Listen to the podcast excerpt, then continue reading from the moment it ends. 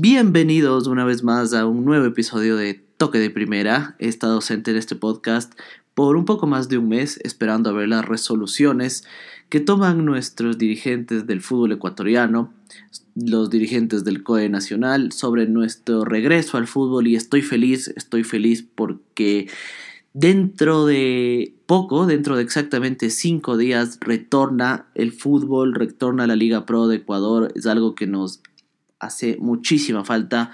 Lo hablo personalmente, uno realmente no sabía y no tenía ni siquiera un norte de cuándo esto iba a volver, de cuándo esto se iba a reanudar. Son más de 150 días sin fútbol aquí en el país. Se han hecho ya partidos amistosos en la costa, en la sierra, los podemos, los podemos haber visto por televisión, por, por el famoso Gol TV, que es la cadena que, que retransmite o que transmite los partidos más bien, se ha tomado ya una decisión y el COE Nacional ha aprobado el regreso del fútbol ecuatoriano más claro de la Liga Pro para este viernes 14 de agosto. Vale recordar que el último partido de la Liga Pro fue exactamente el sábado 14 de marzo en el que jugó Mushu Gruna con Macará y Mushu Gruna ganó 2-0. Previamente el viernes 13 había ganado Técnico Universitario ante Liga de Puerto Viejo por 3-1. Que inclusive Técnico Universitario al momento es el puntero del campeonato. Mucho que contar, mucho que analizar en este podcast, pero quería introducir un poco con esta buena noticia de, del regreso del fútbol ecuatoriano, del, regreso del fútbol nacional, porque si bien otras ligas eh, meses antes ya se reanudaron, inclusive sus campeonatos eh, continentales, por ejemplo, es el caso de la Europa League, el caso de la Champions, que están en un, en un estado atípico, ¿no? Porque la Champions pasó a ser en una sede única, se terminaron de jugar los, eh, los cruces que se tenían, que se tenían pendientes desde, lo, desde que fue la cuarentena, desde que se confirmó el estado de pandemia por el virus, se cerraron esos cruces y la UEFA decidió, así como la Europa League, llegar a consolidar el torneo en una sola sede. Eh, es Portugal en el caso de la Champions y es Alemania en el caso de la Europa League, con cruces ya definidos. Y digo atípico porque es atípico por, por la razón de que estos cruces ahora son eh, a partido único, como la final.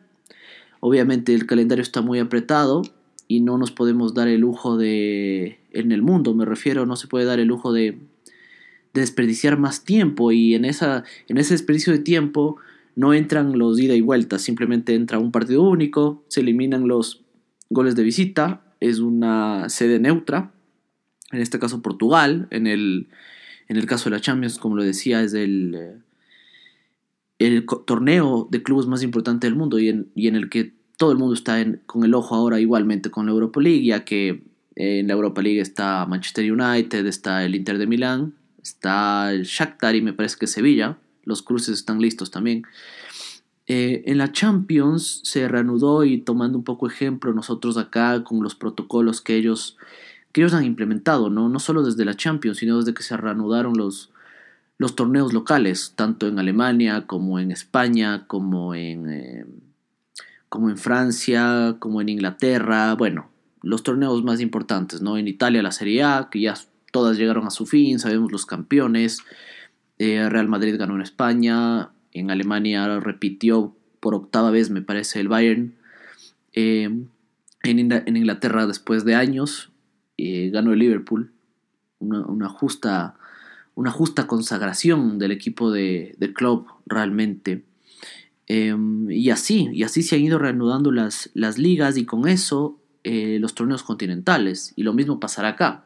Lo mismo pasará acá en Sudamérica, donde se irán reanudando las ligas y donde se irán reanudando los torneos continentales, que en este caso son la Copa Libertadores y la Sudamericana. Que por cierto, igual ya tienen sus fechas tentativamente son en septiembre y, en, eh, y me parece que en octubre la Sudamericana. Digo tentativamente porque si bien sí hay, hay fechas, realmente no se puede tener en concreto todo. Esto es sujeto a cambios dependiendo de muchas situaciones externas, dependiendo de muchas pruebas, dependiendo de muchos protocolos.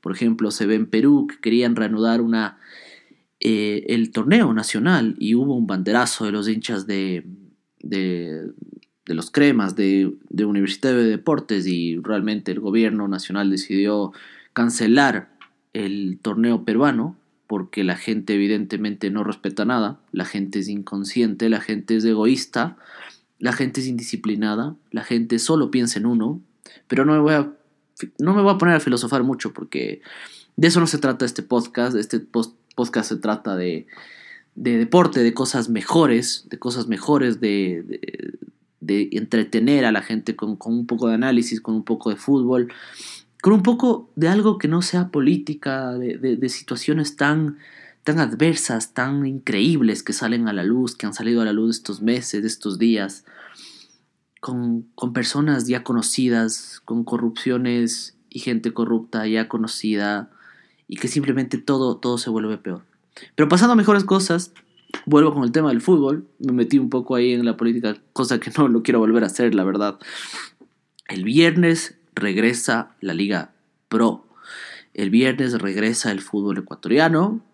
El viernes podemos de una vez más sentirnos identificados con nuestras camisetas. Y eso sí, no ir a los estadios, no ir a las cercanías de los estadios, no estar haciendo banderazos, no estar haciendo cosas que no se tienen, totalmente innecesarias, ¿no? Cosas estúpidas, cosas totalmente fuera, fuera de, de, sí, como banderazos, como ir a apoyar o... No, no, no. Aquí a ver en la casa, disciplinadamente, tranquilamente en un sillón, nos ponemos cómodos y vemos todos los partidos.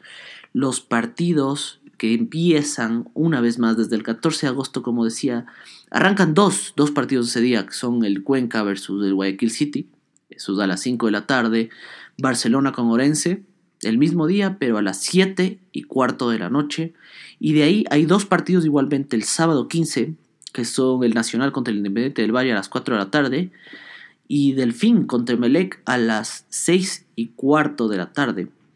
Y la fecha cierra con dos partidos del día domingo, que son Olmedo con Liga a las 4 de la tarde y Católica con Aucas a las 6 y cuarto de la tarde. Obviamente aquí no está Liga de Puerto Viejo ni Mushugruna y los equipos que previamente dije porque ellos ya jugaron. No se olviden que el técnico universitario, lo digo, es el puntero del campeonato. Increíblemente así es como se acabó así es como se suspendió el torneo. El técnico universitario es el puntero con 11 puntos. Lo seguía Liga con un partido menos con 9, Católica con 8, Macará con 8, Guayaquil City con 7, igualmente Independiente del Barrio con 7. Barcelona y Muchugruna con 5, el Nacional y Orense con 5 igualmente. Emelec, Deportivo Cuenca y Olmedo con 4, igualmente Queriga y Puerto Viejo. Y en las dos últimas posiciones Delfín y Aucas con 3. Eh, un muy buen rendimiento de técnico universitario, al igual diría que yo de Liga y de Macaray Católica, que están ahí cerquita. Liga con el goleador del campeonato que es Cristian Martínez Borja, que sigue en buena racha, ¿no? Parece que cuando son, son los años que tienen que ser de buena racha no se acaban. Cristian Martínez Borja sigue marcando en los amistosos. Marcó, recién jugó con Independiente del Valle, se lo ve en gran nivel, aprovechando inclusive la, la lesión o la molestia que tiene Rodrigo Aguirre. Martínez Borja no va a aflojar ese puesto Liga ahora sin Antonio Valencia, que no lo pudo retener. Dicen que no es un tema de económico, sino que es un tema personal. Antonio Valencia decidió dejar liga. Me imagino que no se adaptó, me imagino que se hartó de comentarios o realmente no se sabe, nunca se llega a saber si es que en realidad fue un tema económico o no, pero lo cierto es que Valencia dejó el fútbol ecuatoriano y obviamente con eso pierde jerarquía el campeonato porque independientemente de los gustos que se tengan, Valencia era un referente y es el futbolista más reconocido a nivel mundial probablemente de la historia del Ecuador. No creo que haya un jugador internacionalmente que sea más reconocido que él. Y con eso el campeonato pierde jerarquía, pierde jerarquía liga igualmente. Pero bueno, eh, las cosas son así, hay que seguir. No creo que haya equipo que lo pudiera retener aquí en el fútbol ecuatoriano. Eh, igualmente, Liga sigue con un gran plantel, plantel perdón. Barcelona tiene un gran plantel, Independiente del Valle tiene un gran plantel, la sorpresa del técnico universitario, igualmente, Macará que demostró igual el año pasado, llegando a playoffs que tiene un muy buen equipo. Eh, veamos qué pasa con Católica, igual tiene gente interesante. Lo veo un poco flojo a Imelec, pero creo que todavía es muy pronto.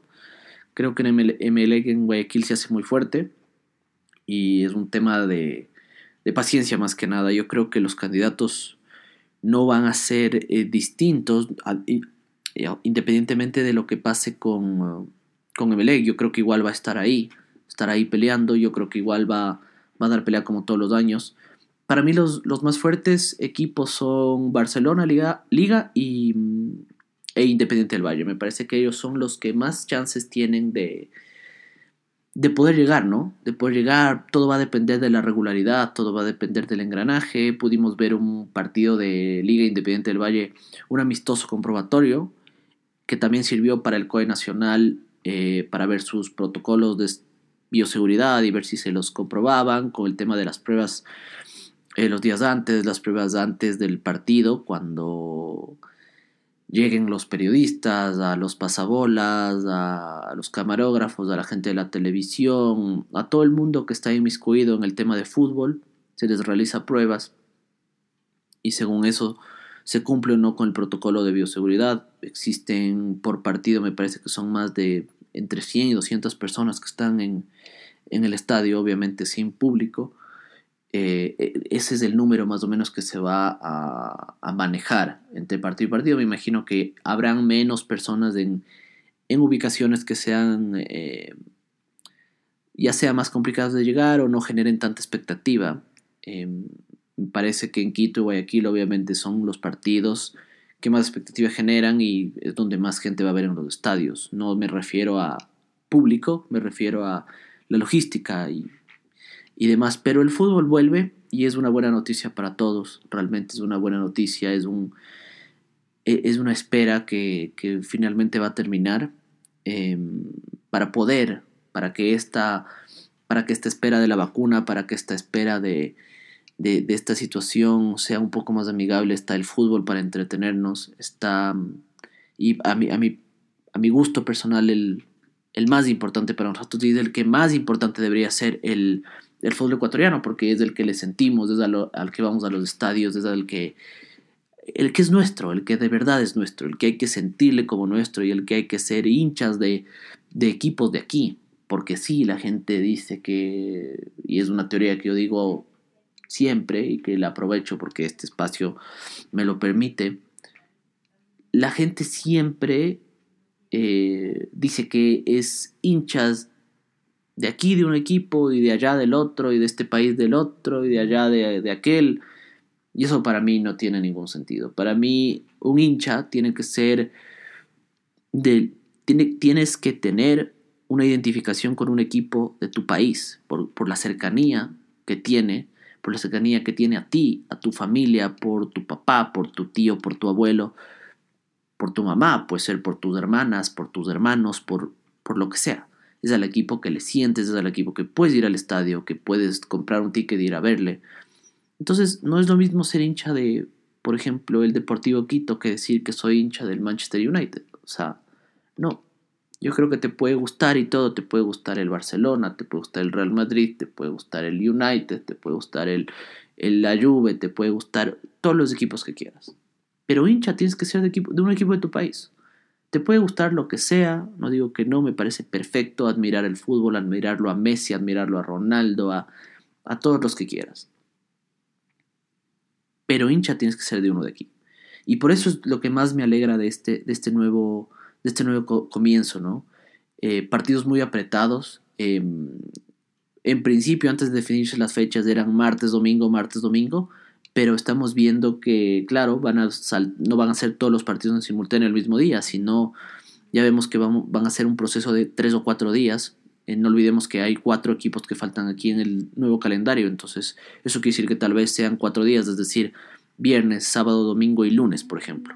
Eso quiere decir que tendremos muchísimo fútbol, muchísimo fútbol a nivel local, muchísimo fútbol a nivel continental y muchísimo fútbol a nivel mundial.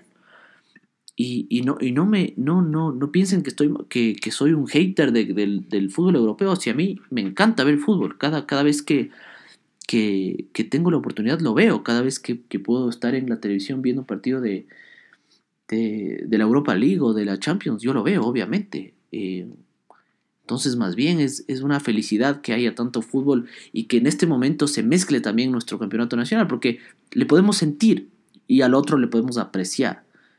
Lo siento a la Liga Pro y lo aprecio al, al de afuera. Eh, e-, esa, es mi, esa es mi manera de pensar. En la Champions, por ejemplo, esta semana es, es una cosa increíble. Eh, por ejemplo, el miércoles 12 juega el PSG con el Atalanta. Después, jueves 13, el Leipzig con el Atlético de Madrid. Viernes 14, Bayern Barça, que es un partidazo. Y quiero ahí hacer un, paréntesis porque quiero comentar un poquito de esto. Em, Bayern Barça es una final adelantada. Yo creo que yo creo que el Barça no viene como otros años. Lo tiene al Messi. Obviamente eso es un e, eso siempre va a ser una, una ventaja, siempre va a ser algo increíble, va a ser un, asset, va a ser un activo de los más importantes a nivel deporte, no solo fútbol, para cualquier equipo o para cualquier organización, en este caso el Barcelona España. Em, pero el Bayern está en un momento que está totalmente engranado. No lo veo como otros años, lo veo parecido al equipo que ganó la Champions en 2013, cuando en el global, justamente en las semifinales, le ganó al Barça y le pasó por encima, tanto en Barcelona como en, como en, como en Múnich. En Múnich fue un 4-0, recuerdo, y en Barcelona fue 3-0, con un global de 7. Lo veo parecido, lo veo con, con muchísimos jugadores engranados, con, con unos momentos individuales increíbles al Bayern, eh, mucho más que al Barça. Em, desde atrás, eh, Neuer eh, tiene, tiene jugadores muy seguros. Alfonso Davis, por ejemplo, es una revelación total. Es el futuro mejor lateral izquierdo que va, va a existir por muchísimos años en el, planeta fútbol. Es un canadiense que simplemente tiene cuatro o cinco pulmones, nunca se cansa, baja, sube, asiste, corre, marca. Impresionante, yo nunca he visto un jugador de esas, de esas características. Y, lo increíble es que lo ha forzado a Lava a ser el, el central. E, eso es lo, lo, increíble. Para, para, que los dos puedan jugar, Alaba se modificó como, como una especie de stopper y Alfonso Davis volando por la, por la banda izquierda, increíble. Kimmich es un jugadorazo igual por la derecha. Eh, Müller siempre vigente. Eh, Thiago Alcántara es un increíble jugador. León Goretzka es un jugadorazo. Sobre todo de la cuarentena vino hecho un monstruo, hecho un tanque. Entonces engrana muy bien. Cutiño, si está fino, es siempre bueno. Tiene una pegada increíble. Y es una eh, un recurso importantísimo que tiene, y sobre todo Robert Lewandowski, que tal vez es el, mejor año de su carrera.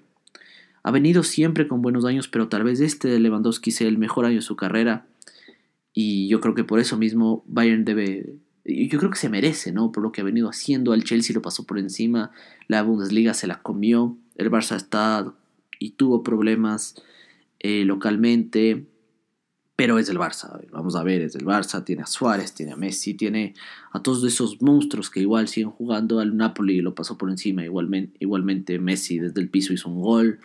Es decir, es un, es un partidazo, es una final adelantada y el hecho de que sea sin ida y vuelta lo hace un poco más lo hace un poco más especial, ¿no? En ese sentido. Obviamente no hay la presión de la gente que influye un montón influye muchísimo en cualquier parte del mundo, influye ahí en la Champions, influyó en la Bundesliga, influyó en la Liga Española, influyó en la Serie A y va a influir aquí, en la Liga Pro, y es algo que ya voy a tocar el tema después, pero estoy mencionando lo, lo, de esta semana y ahí es donde me estoy haciendo, extendiendo con un paréntesis sobre la Champions, un, Bayern engranado, como decía.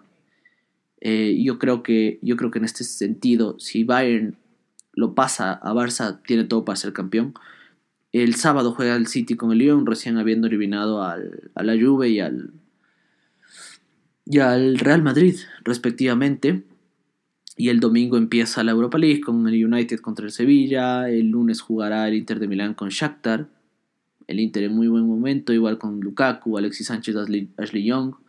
Tres ex United que que los está yendo muy bien, la verdad, les está yendo muy bien. Em, igual de ahí el martes 18 la primera semifinal de la Champions, el miércoles 19 la segunda semifinal, el viernes la final de la Europa League y el domingo la final de la Champions. Entonces este mes es un mes lleno de fútbol, es el mes tal vez que los futboleros han estado esperando durante tanto tiempo y es el mes que donde probablemente sean más felices y yo creo que es el mes donde yo seré más feliz porque hemos estado con tantas malas noticias, viendo pegados al televisor o a, las redes sociales, viendo y las, y las novedades y en, una, en un estado de tensión y de estrés, que el, el fútbol realmente sí es un método de escape y, y, estoy totalmente feliz por eso y espero que ustedes también lo estén.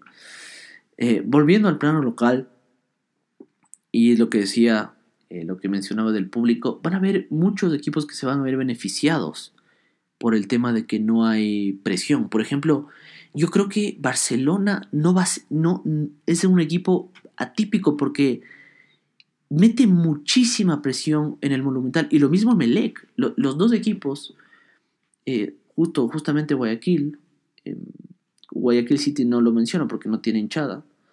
Y prácticamente juega los, los partidos siempre de visitante, pero Melec y Barcelona meten muchísima presión al rival.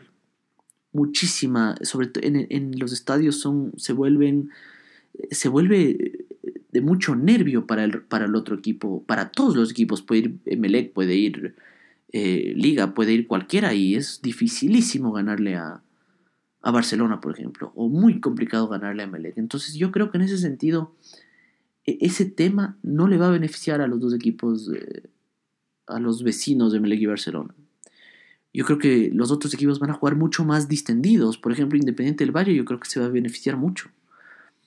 Porque no va a sentir esa presión que siempre siente cuando está en etapas finales de, la hinchada, de que, te, de que te presiona y que te grita y que te hace errar un pase o que te hace dividir las pelotas o te hace no ir a chocar o te hace cometer eh, faltas. Yo creo que como inclusive le puedes oír al técnico, Inclusive le puedes escuchar cómo te gritan y cómo, cómo te dicen todo, porque inclusive con el público no se oye nada dentro. Se oye, se oye, pero se oye poco. No, no, es, no es, obviamente no es igual.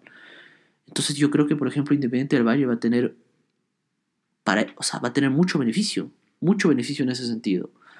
Em, Barcelona, y, Barcelona y Emelec, como digo, no se van a beneficiar de esos, de esa presión de la hinchada. Y no lo menciono a Liga porque sí, Liga eh, no, llena los, no llena los estadios siempre. Claro que su hinchada mete presión, indudablemente, sobre todo en, en partidos de, de, más alto atractivo, como contra Barcelona, como contra Emelec, como contra Nacional, el mismo Aucas o el mismo Independiente del Valle últimamente. Pero yo creo que en Guayaquil se siente más presión. Yo creo que en Guayaquil se siente mucha más presión. Em, es, un tema muy de, mucho análisis porque en realidad no se sabe cómo vayan a reaccionar los equipos eh, tanto eh, de visitantes como de locales va a ser casi lo mismo lo único que van a cambiar son el tema de, la cancha y de, básicamente cómo está el césped y cómo se sienten ellos del bote que da la pelota las canchas si son más rápidas o más lentas eso es lo que va a cambiar pero en realidad jugar sin público es como jugar en cualquier o sea, en, tu cancha porque no sientes ningún tipo de presión. No sientes, ni, no sientes la presión y no, no haces sentir la presión al rival. Y no solo eso va a pasar con los equipos, va a pasar con los jugadores. Van a haber jugadores de equipos pequeños o inclusive de equipos, de equipos grandes que todavía no han engranado, que se van a sentir muchísimo más sueltos. Porque no van a sentir esa presión de la hinchada del pifeo, del típico silbido cuando, cuando cometen un error sino simplemente no van a oír nada. Si se equivocarán o lo que sea, bueno, será más fácil para ellos superar ese momento de, crisis, de conflicto y decir, bueno, no pasa nada. Porque claro, van a tener en su mente que sí, me están viendo por televisión, pero no me están pifiando. Si erro un pase, no importa, no pasa nada y sigo. Mentalmente pesa. Mentalmente pesa muchísimo y por eso es lo que digo que Independiente del Valle se puede beneficiar bastante. Aunque no sé, en el fútbol todo puede pasar. Hubo el partido simulacro entre Liga e, e Independiente y, yo pensé realmente que Independiente tenía todo para pasarle por encima a Liga, así como lo hizo inclusive en el campeonato, que, ganó de, visitante, que ganó de visitante, pero, pero más bien no, Liga, Liga jugó muy bien. Parecería como que si bien se nota que hubo una para, pero no, no es, un, no es una... Yo, pensé que se iba a ver más imprecisión, más eh, falta de físico, realmente se, se, ve buen nivel, se vio buen nivel, igualmente cuando jugó Barcelona ya en su partido simulacro, igualmente cuando jugó Melec. Y me parece que inclusive en Nacional no le hizo mal partido a Liga este, este sábado pasado. Em, entonces es, es, muy atípico, pero yo pienso que, que, que, de hecho va a haber, va a haber diferencias. Va a, haber, va a haber diferencias en jugadores, va a haber diferencias para los equipos, van a haber eh, diferencias y solo con, el, con estos meses que se vean podremos ver eh, si es que estoy yo en lo correcto o estoy totalmente errado. Aunque difícilmente creo que eso va a ser así. Pasando a otro tema, dejando un poco de lado la, Liga Pro porque vamos a tener más condumio obviamente para analizar partido a partido, ya que los horarios son manejables para verlos por televisión, no se sobreponen unos partidos con otros, entonces los iremos viendo. Así podremos ir comentando y hacer episodios más seguido, evidentemente.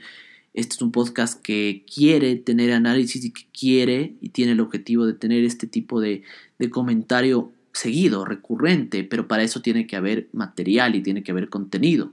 Yo puedo hacer un podcast y hablar de los mundiales o la historia de los mundiales y claro, eso va a ser eso va a ser eh, timeless, va a ser una cuestión de que no depende del tiempo.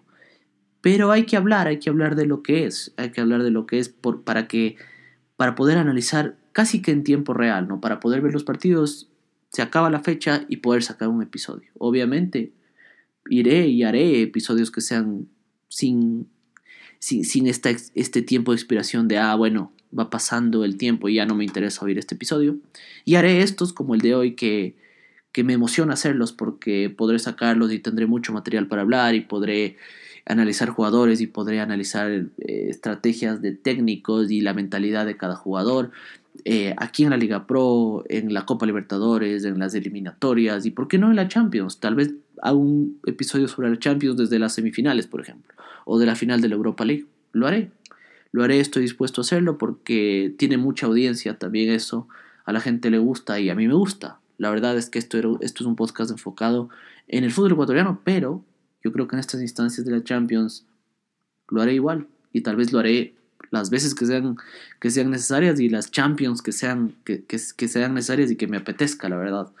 Pero yo pienso que en, este, en, este, en esta temporada la haré.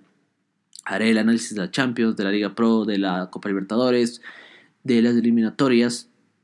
Y bueno, para cerrar este tema, eh, como decía, hay, que tener un poco de, contenido para poder grabar un poquito más, más fluido y un poquito más, más recurrentemente, como decía. En Ecuador está pasando algo muy atípico y pasó algo muy atípico que no sé si se, no se sabe, perdón, si reírse o, llorar o morirse de las iras o yo no sé. Eh, como ustedes saben, eh, la Federación Ecuatoriana de Fútbol que intentó ser eh, saboteada o, ¿cómo decirlo? Que intentó ser, eh, puede ser sí, puede ser saboteada, pero que intentó, que se intentó un golpe de Estado en ella por un grupo de dirigentes actuales como Jaime Estrada, como un grupo de dirigentes dentro de la FEB, de revocar a Egas y de, bueno, un sinnúmero de cosas, ya lo mencioné en mi anterior episodio de la FEF. Resulta que obviamente hace algunas semanas nos quedamos sin director deportivo, nos quedamos sin director técnico y e increíblemente los datos es, es, es, es increíble, ¿no? Porque Jordi Cruyff, el hijo del gran Johan Cruyff, cobró una cantidad de plata absurda, absurda, que pagó la Federación Ecuatoriana de Fútbol.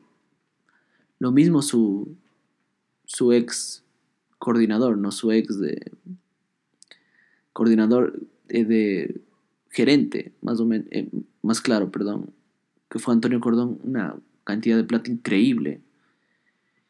Pero lo increíble es que no solo cobraron una cantidad bárbara de dinero, sino que Jordi Cruyff no llegó a dirigir ni siquiera un entrenamiento. Yo no sé si es que tal vez alguna vez en la historia del fútbol algo parecido haya pasado. En el medio de esta situación, en donde tanta gente ha perdido los empleos, donde tanta gente quiebra, donde el sector turístico y los sectores de la construcción y los sectores a, todo nivel, es que es a todo nivel, o sea, que la gente que pierde el trabajo y no tiene, no tiene de dónde. Pero este señor Cruyff ganó miles de miles de dólares prácticamente haciendo nada. Haciendo un programa de radio, yendo a un par de viajes a Europa, hablando con un par de jugadores y se fue a su casa. Porque Antonio Cordón fue al Betis. Y probablemente Jordi Cruyff vaya al Betis también. Es decir, al mejor postor. Es decir, nos utilizó. es decir, la fe fue simplemente un tema temporal. Siempre fue así. Ellos lo planearon así. Es así. Es así la verdad. Ellos lo planearon así. ¿Cómo no van a saber? ¿Cómo no, van a saber lo que, lo que iba a pasar? Pero si Cruyff se hablaba de que podía, tenía chance de dirigir el Barça con Xavi hace meses. ¿Por qué no terminaron el contrato ahí? ¿Por qué había una, una cláusula o por qué había un acuerdo de que, de que él se podía ir al Barça si es que quería? ¿Qué, ¿Qué, circo es este? Y las eliminatorias se vienen en octubre. Perdón si es un poco pesado el tema, pero es que estoy indignadísimo. No lo había comentado antes porque realmente no, quería, pero aprovechando esto que, estoy haciendo un resumen de, tantas cosas, inclusive un poco desordenado, lo siento por eso, pero es que tenía que mencionar lo de, lo de Cruyff, de Cordón. Supuestamente Cordón dejó, dejó un manual, casi que un manual de cómo ser, de cómo salir adelante en el fútbol mundial. Increíble. Y ahora se habla de Guillermo Almada y de Matías Almeida yo digo, se hablaba antes de Aguinaga hace un par de días. ¿Por qué no Aguinaga? ¿Por qué no él? Pero si yo creo que si alguien está capacitado para, para dirigir la selección ecuatoriana es, es Alex Aguinaga. Alex Aguinaga probablemente sea el máximo referente que la selección ecuatoriana tiene en su historia. Porque yo pienso en la selección y pienso en Alex Aguinaga yo pienso en Alex Aguinaga. Yo pienso en la selección de Ecuador y se me viene la imagen de Alex Aguinaga abriendo los brazos, festejando con, la, con el uniforme de, la eliminatoria a Francia 98. O tirándole el centro a, a Caviedes, allá en el 2001. ¿Ustedes creen que ese hombre no, no, no, no podría dirigir la selección? Que es un tipo que nos llevó al primer mundial. Y que siendo del estrato socioeconómico que era él, inclusive por su color de piel y todo, pudo pararse al frente de todo el mundo y manejar ese grupo? ¿Ustedes creen que Alex Aguinaga no era el mejor candidato? Y se habla de Almada y de Almeida. Perdón, ¿qué han ganado? ¿Qué, han hecho? Guillermo Almada se, quejaba de la altura y de los rayos UV. Y cada, cada rueda de prensa era una completa... Solo quejas. Una vergüenza, solo quejas. Se quejaba de todo, que los rayos, que las 12 del día, que la altura, que es inhumano. Se peleaba con los periodistas, me parece que hasta un hincha le escupió una vez, o sea, ese señor va a dirigir aquí. Yo no digo que sea, o sea, con Barcelona no le fue, no le fue mal, no le fue mal. Y, y con Santos Laguna tampoco creo que le está yendo mal, pero a ver, por favor, tengamos un técnico de nivel. O sea, Cruyff vino a hablarnos chévere en, hispano y, le creímos. Matías Almeida puede venir a hablarnos chévere en, en argentino y vamos a estar felices. Comemos el cuento de todos. Almada va a hacer lo mismo. Porque hablan bonito, les creen. Creo que, creo que en vez de, inclusive creo que en vez de los dos prefiero a Paul Vélez. ¿Por qué no se, por qué no se le da oportunidad? ¿Por qué no se le da oportunidad a alguien de aquí? Aguinaga quería, quería formar un grupo con, gente que fue al mundial, con gente que manejó el camerino. Esto tiene que ser un seleccionador y Aguinaga sabe de fútbol. Aguinaga sabe de juveniles, por Dios. Aguinaga junto con Polo Carrera son los jugadores más técnicos y que más y que mejor fútbol han tenido en, en la historia del, del, país. ¿Cómo no, darle, ¿Cómo no darle oportunidad a él? No puedo creer. Almada y Almeida. Así estamos. Y Peckerman debe estar en su casa, sentado. Tranquilo. ¿Y por qué no Bausa o Fossati, que han ganado torneos continentales, ¿no? Que han dirigido selecciones. Ellos sí han dirigido selecciones. Los dos. Las de su país. Pero alguien aquí no, no, no, no entiendo. O sea, y, ni, se les, ni se le considera a alguien, alguien que no es de aquí. Es, es inentendible. ¿Por qué? ¿Hasta cuándo? ¿O volvemos a la línea colombiana? No, por favor. A Gustavo Quinteros le dieron el puesto de, de, la selección de Ecuador y no le pueden dar a Alex. ¿Qué, ¿Qué, es lo que tiene que hacer? No entiendo. Demasiado frustrante. En Ecuador se ven prospectos a nivel clubes y juveniles, inclusive afuera. Pero vamos a hacer que Almada sea el técnico. Y una puja de la prensa guayaquileña increíble. Increíble. Yo no sé si Almada les paga a los periodistas de, o a los disque periodistas de, de Guayaquil para que le hagan tanta propaganda o qué es esto o qué.